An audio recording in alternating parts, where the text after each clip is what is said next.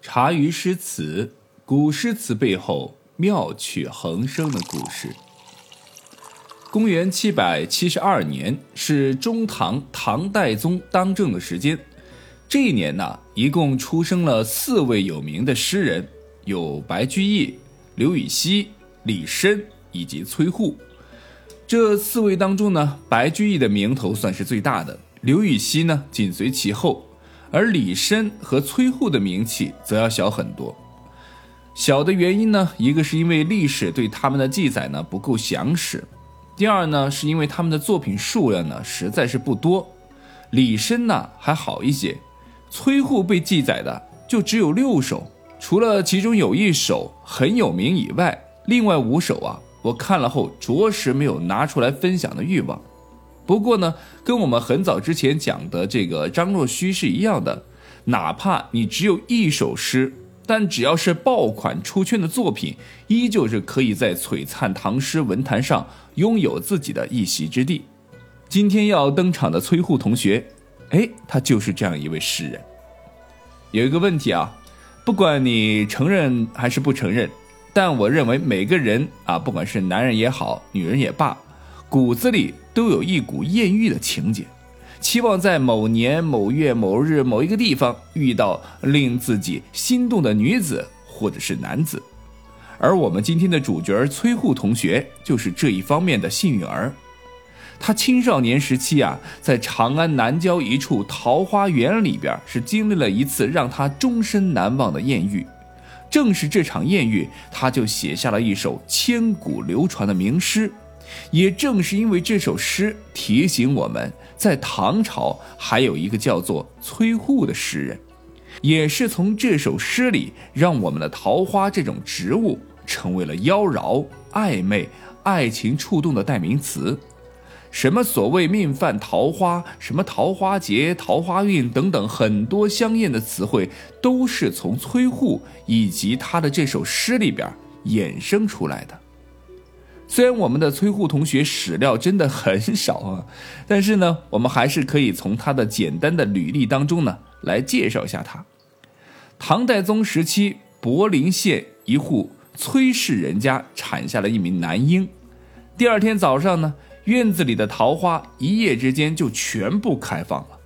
男婴的父亲呢是喜忧参半的说：“吾子命犯桃花也。”这是第一次崔护与桃花的联系，啊，不管你信还是不信啊，呵 呵崔护长大以后，他父亲的预言呢，还是真的灵验了。十八岁的崔护呢，和我们现在的高中生一样，是一个花季雨季的年纪，容易幻想，比较冲动，渴望坠入情网。给我一个妹纸啊，应该是崔护此时此刻内心最渴望的梦想之一了。十八岁的崔护呢，虽然还有些稚气，但也可以算是一个天资纯良、才情俊逸的翩翩少年了。这时候的他呀，一边想着妹子，一边呢读着圣贤书，嘿，那就是这么矛盾啊。十八岁的崔护呢，也和其他同龄人一样，规规矩矩的去京城参加高考。由于他心不静，主要是脑子里边这个妹子占据了主导的地位，所以毫不意外的是名落孙山。心情郁闷的崔护呢，没有选择回家复读，而是在长安五环以外的郊外呢，租了一间单间配套，准备在那个地方常住下来，用功苦读，来年再考。这想法很美好，这现实呢，啊也很美啊，只是不在于考试上。那应该是一个春意盎然的日子里，燕子衔着春泥呢，在屋檐筑巢。墙角里，一棵落寞的桃树正羞答答地开放，春风熏得人欲醉。崔护同学为了不辜负眼前这难得的天公作美的好天气，于是呢，在书桌前伸了一个懒腰，放下了圣贤书，打扮了一番，准备出门踏青。春日户外的空气那是多清新啊！崔护贪婪地深吸了一口气。就沿着这个流水淙淙的小河行走，绿油油的草呢，已经是钻出地面；金灿灿的油菜花随风飘舞，有牧童手拿牧笛，骑在牛背上，悠然吹着不知名的曲子。崔护啊，一边享受着美景，一边默默地酝酿着美妙的诗句，就差一个契机，这个诗句就会脱口而出。这个契机的感觉，他自己觉得已经很近了，但是总觉得又差点什么。不知道走了多久，也不知道走了多远，反正早已不见自己所住的那个小屋子了。崔护走累了，想找一个地方休息一下。同时呢，他也有点渴了，想找一个喝水的地方。这附近有农家乐吗？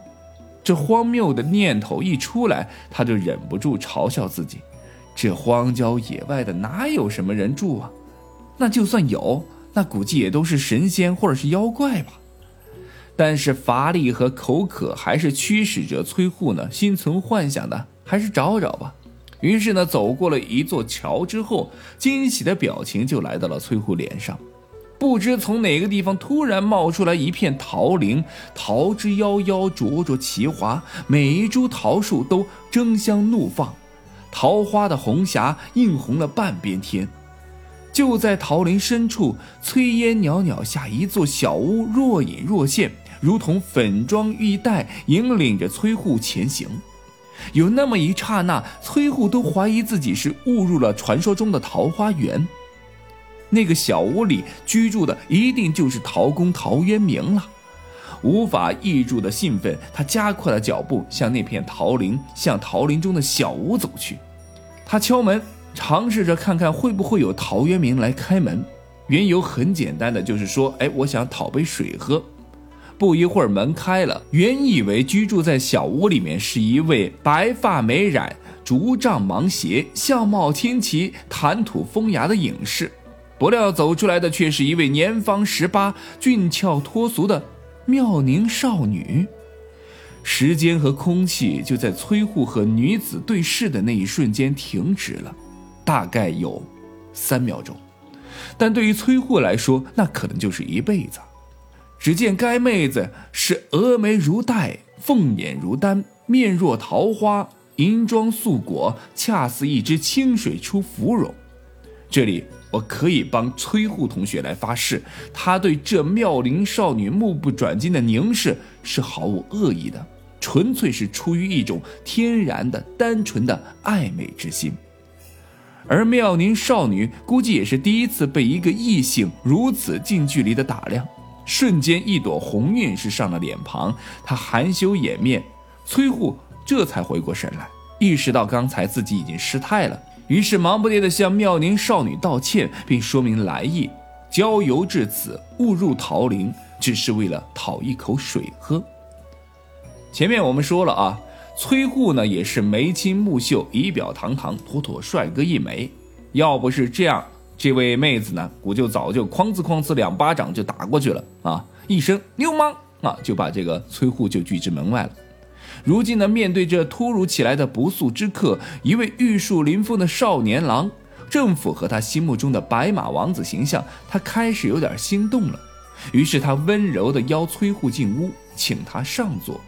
进屋后，妹子去屋内呢，为崔护倒茶。崔护则好奇地打量屋子的四周，他惊讶地发现，这决然不同于普通的农家小屋。在靠墙的一角有一排书架，书架上是摆满了诗书，墙上有一幅梅花图，画中题诗呢是“素艳明寒雪，清香任晓风，可怜魂似我，零落此山中”。因此啊，崔护认定。这妹子啊，绝对不是一般的女子，肯定不是一个傻白甜。女生款款而出，她为崔护泡的茶很特别，是一种他自制的茶，名叫桃花乌，桃花芬芳，清香四溢。崔护小心翼翼地接过茶，嘎了一口，然后又嘎了一口。其实他很渴。他很想干净利落的一饮而尽，但是为了和妹子多相处一会儿，多看她一会儿，崔护喝的那叫一个升格一百二十帧呐！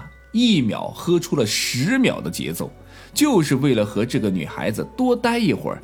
他慢慢的品，细细的品，边喝茶的时候，崔护的脑海里是巨浪翻腾。哎，该说些什么好呢？不可能就这样只喝茶吧？哎，崔护啊，崔护，快想点话题出来呀！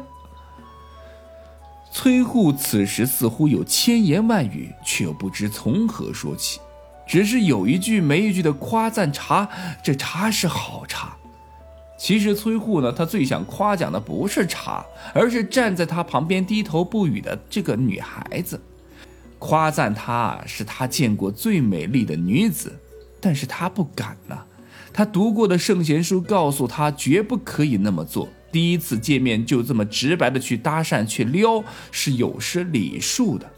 崔护我可是一个读书人，是一个文雅的读书人呢。再怎么升格慢镜头，这喝茶终究还是有喝完的时候。一杯茶已经喝完，崔护想他也该告辞了。而这时，他也没有和这妹子呢说上一句话。不料，这位妹子似乎已经看出崔护的心思，说愿意再为他泡上一杯。崔护大喜啊，以最快的速度点头，内心再次小鹿横冲直撞的各种奔腾。在妹子进屋泡茶期间，崔护想出了无数个话题。比如说今天天气怎么怎么样，比如说桃花怎样，比如说时政如何，比如说娱乐八卦又怎么样，并且下定决心这一回无论如何都要开口说话了。可是当妹子把茶给端出来的时候，当她走到崔护旁边的时候，刚刚所有想到的话题都消失的是无影无踪啊！屋子里没有任何声音，崔护只能听见他自己那狂乱的心跳。他用眼角的余光去看妹子，结果发现妹子也正用眼角的余光去看他。刺啦一声，四目余光，哎，就相对上了，再也无需任何言语，一切尽在不言中。终于，崔护在慌乱之中说出了一句话，但是这句话是他最不愿意想说的话。他说道：“我该走了。”这时候。崔护的第二杯茶只喝了一口，其实不想走，其实我想留。周华健的 BGM 立马就想起来了，我相信当时背景音乐就这个啊。但是君子一言，驷马难追，不走那也得走了。其实妹子的眼神当中流露出的感觉是什么呢？公子，请留步。可是，在即便十分开放的大唐王朝。男女授受不亲也是一个很敏感的年代。一个陌生男子在一个陌生女子家讨一口水喝，喝完水之后，陌生女子有什么理由再挽留这个陌生男子呢？于是，只好后会有期。但是，真的会后会有期吗？